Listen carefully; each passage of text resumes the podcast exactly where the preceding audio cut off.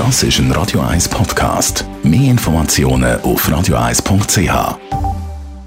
Die Morgenkolumne auf Radio 1 präsentiert vom Grand Casino Baden.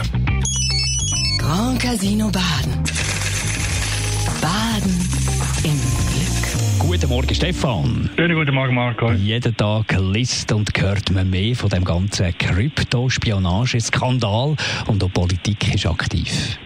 Du machst du ja schon mit welchem Furor die Schweizer Journalisten über Kryptoaffären berichten. Seit Tagen kennt Schweizer Fernsehen und der Tagesanzeiger nur ein Thema scheinbar, eben die Krypto-Geheimdienstaffäre. Für mich ist das ein, kein Skandal, sondern ein riesen Medienhype. dass sich doch tatsächlich der CIA und Bundesnachrichtendienst involviert waren und hätte über die Zuckerfirma Krypto AG die halbe, nein, die ganze Welt ausspioniert. Das sei sogar jetzt Neutralität, ja Glaubwürdigkeit von der Schweiz im Ausland in Frage gestellt. Ich sage nur Hafenkäse. Nein, die Fakten sind viel simpler. Was da von den Medien zum Skandal aufgeföhnt wird, ist eine alte Gamelle. Die Fakten, die sind nämlich seit geschlagenen 25 Jahren bekannt. Seit dem vierten Jahrhundert berichten amerikanische Medien, aber auch der Spiegel in Deutschland und Schweizer Zeitungen über den Fall.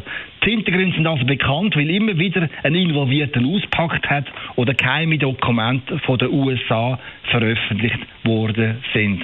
Dass die Krypto-Chiffriergeräte verwandt sind, hat jeder gewusst, wo es hat wollen wissen. Ich selber bin vor einem Mauerfall beim Schweizer Botschafter in Budapest im Büro gesessen und habe ihn gefragt, wieso das Verschlüsselungsgerät von der Krypto AG noch immer im Karton verpackt sei.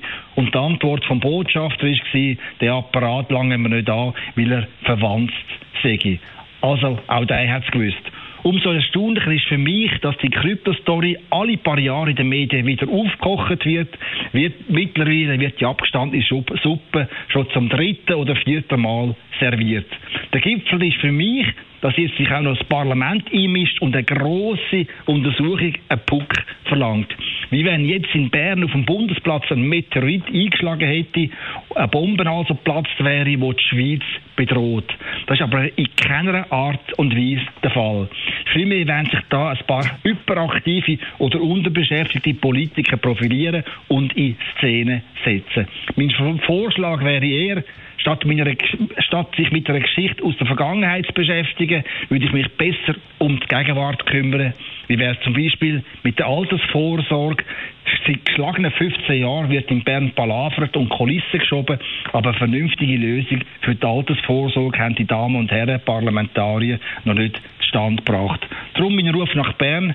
Vergessen Sie die alten Räubergeschichten aus dem Kalten Krieg. Kümmern Sie sich um die echten Probleme von dem Land. Für das nämlich sind er gewählt. Der Stefan Barmettler, Chefredakteur von der Handelszeitung. Seine Kolumne gibt es zum Nachlesen auf radio1.ch. Die Morgenkolumne auf Radio 1.